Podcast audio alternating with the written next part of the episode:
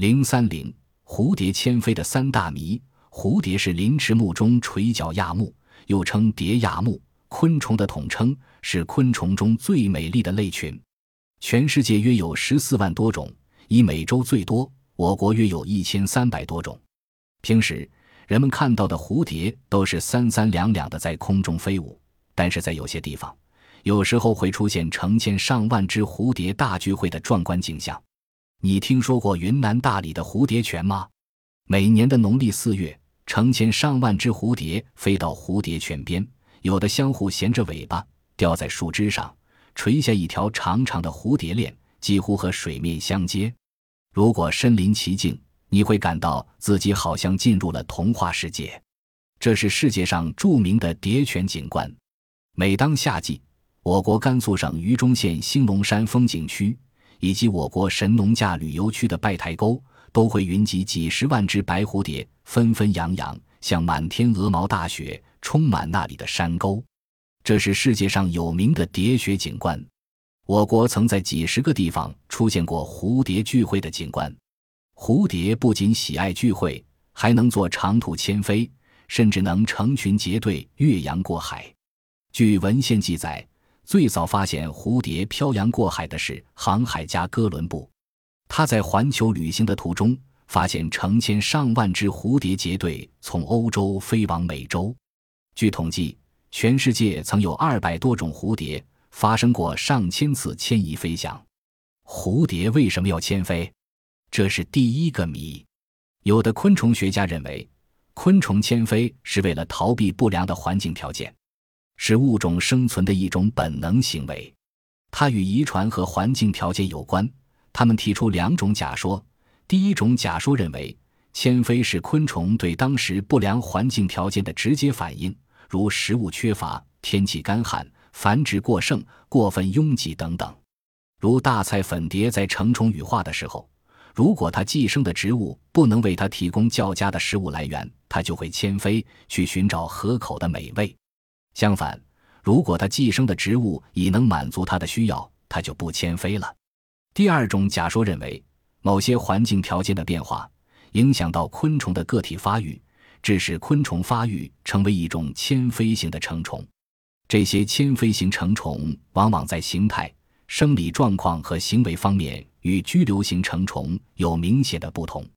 他们发现，光照周期、温度、种群密度、食物条件的不同。都会使成虫在生理和飞行能力上产生明显的分化，但是上述两种假说并不能解释许多种蝴蝶迁飞的现象。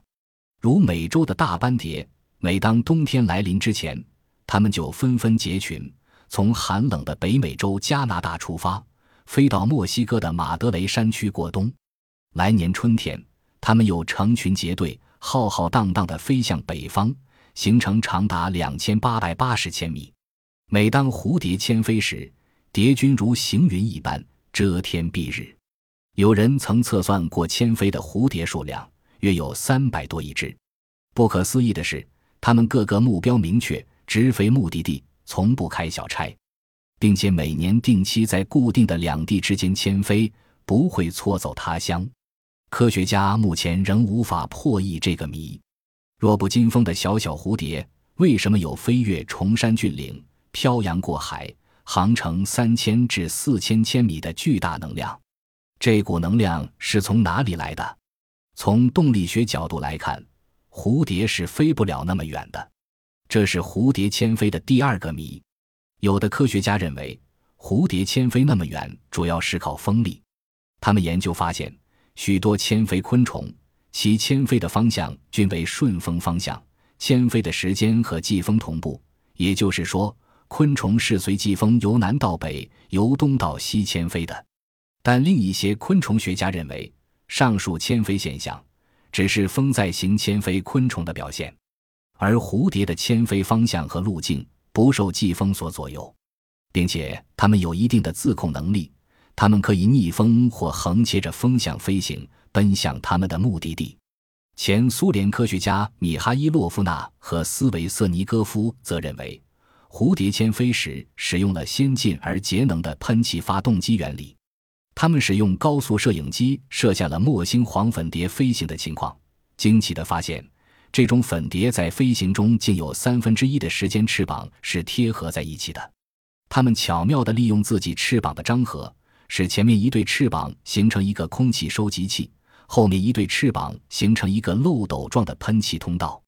蝴蝶在每次扇动翅膀时，喷气通道的大小、进气口与出气口的形状和长度。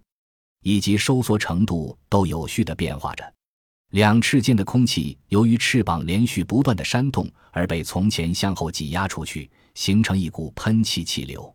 一部分喷气气流的能量用以维持飞行的高度，另一部分喷气气流所产生的水平推力则用来加速。蝴蝶就是用这种喷气发动机原理来漂洋过海的，但蝴蝶是如何操纵这个喷气通道的？仍是个谜。